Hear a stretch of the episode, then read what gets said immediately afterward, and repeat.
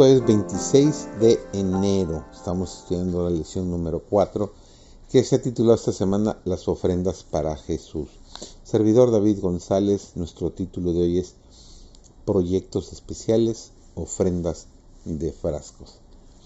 En su misericordia Jesús había perdonado sus pecados, había llamado de la tumba a su amado hermano, y el corazón de María estaba lleno de gratitud.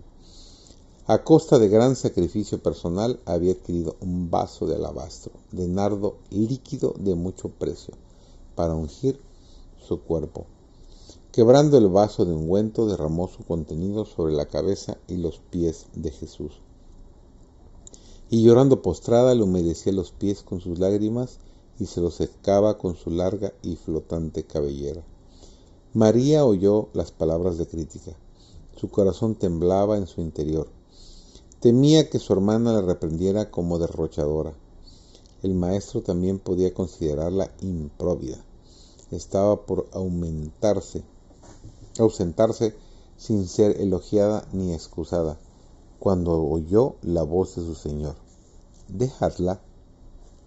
¿Por qué la fatigáis? Él vio que estaba turbada y apenada. Sabía que mediante este acto de servicio había expresado su gratitud por el perdón de sus pecados, e impartió alivio a su espíritu. Elevando su voz por encima del murmullo de censura, dijo, Buena obra me ha hecho, que siempre tendréis los pobres con vosotros, y cuando quisiereis les, les podréis hacer bien, mas a mí no siempre me tendréis. Está hecho lo que podía, porque se ha anticipado a ungir mi cuerpo para la sepultura.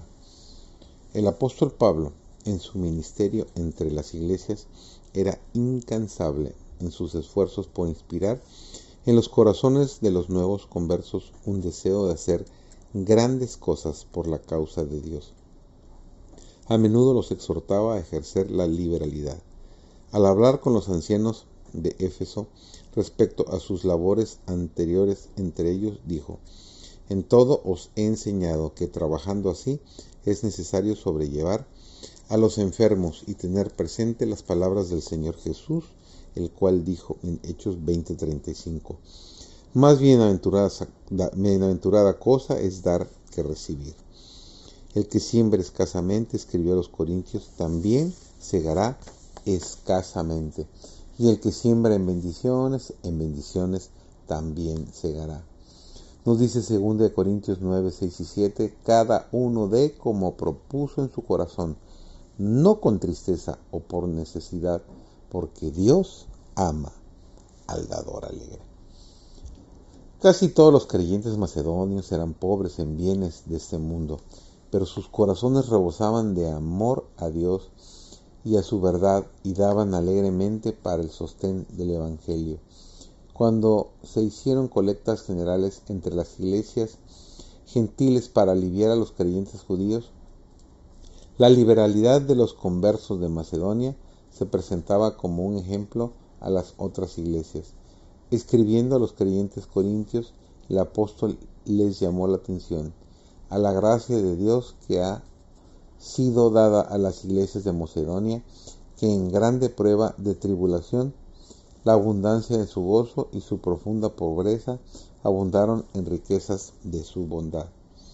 La buena voluntad de los creyentes macedonios para sacrificarse era resultado de la consagración completa, movidos por el Espíritu de Dios. Así mismos se dieron primeramente al Señor. Entonces estaban dispuestos a dar generosamente de sus medios para el sostén del Evangelio.